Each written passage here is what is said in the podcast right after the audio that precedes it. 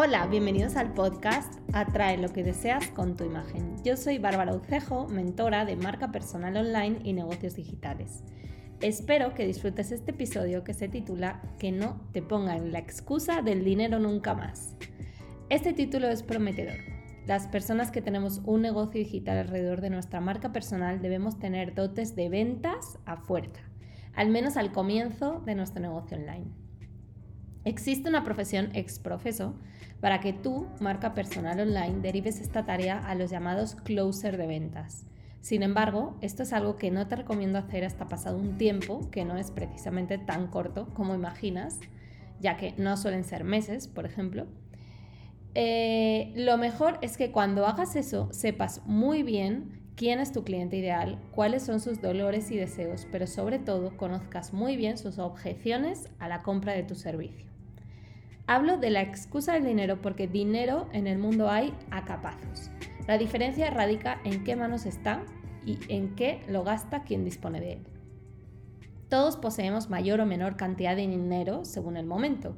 Es cierto que hay momentos en la vida en los que podemos sentirnos más justos económicamente hablando y obviamente este episodio está dirigido a personas que tienen que comer cada día, que tienen agua potable para beber, agua corriente para ducharse y electricidad como mínimo.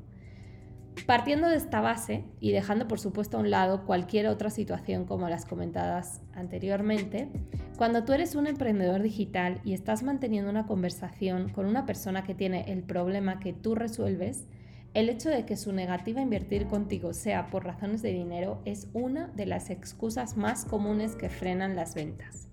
Y esto es algo que genera mucha frustración, porque el que presta el servicio comienza a pensar demasiadas cosas que lo desaniman a poder dedicarse a su pasión.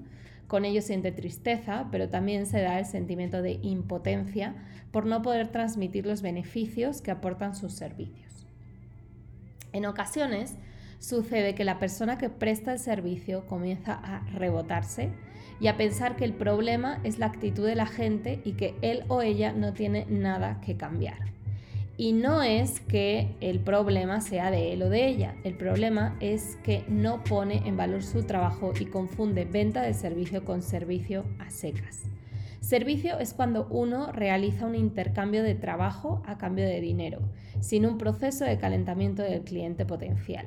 Pero la venta del servicio se produce cuando uno proactivamente se da a conocer y pone en valor su trabajo, su experiencia y los beneficios que aporta, rebatiendo las objeciones al servicio que pueda suceder por miedo a invertir por parte del potencial cliente. Es absolutamente normal que exista cierta desconfianza del potencial cliente ante un servicio de una persona de la que apenas tiene referencias. Por esto es tan importante que si tú deseas ofrecer un servicio online, trabajes tu marca personal en el entorno digital y así puedas hacer de la misma un negocio digital rentable. El hecho de verte online, conocer sobre los resultados que han tenido tus clientes, escucharte hablar sobre el tema que dices saber, ayudar e incluso saber llevar una llamada de venta son primordiales para lograr que el dinero no sea una excusa cuando das a conocer tu precio posteriormente al interés de solucionar el problema de tu cliente ideal. Cuando te digan, ay, es que ahora no voy a poder porque no puedo pagarlo, muy seguramente te están diciendo otras cosas enmascaradas, como por ejemplo, lo que me ofreces por ese precio no me parece algo justo entonces, evalúa si has tasado bien tu precio, si estás dando planes de pago o un periodo de prueba, o si estás explicando bien todos los beneficios que obtendrá la persona con tu servicio. O también puede ser que esté enmascarado con no te conozco y no sé si tú eres la persona más indicada para ayudarme. Entonces trabaja tu autoridad, exponte en redes sociales hablando sobre el tema que dices saber, solucionar y otra opción puede ser colaborar con medios. ¿Tú por qué razón crees que les parece caro tu servicio online? ¿Qué crees que hay detrás de esa objeción? Si te gustó este episodio, recuerda darle clic al botón de seguir, compartir con tus amigos y volver para escuchar próximos episodios que te ayuden a crecer online.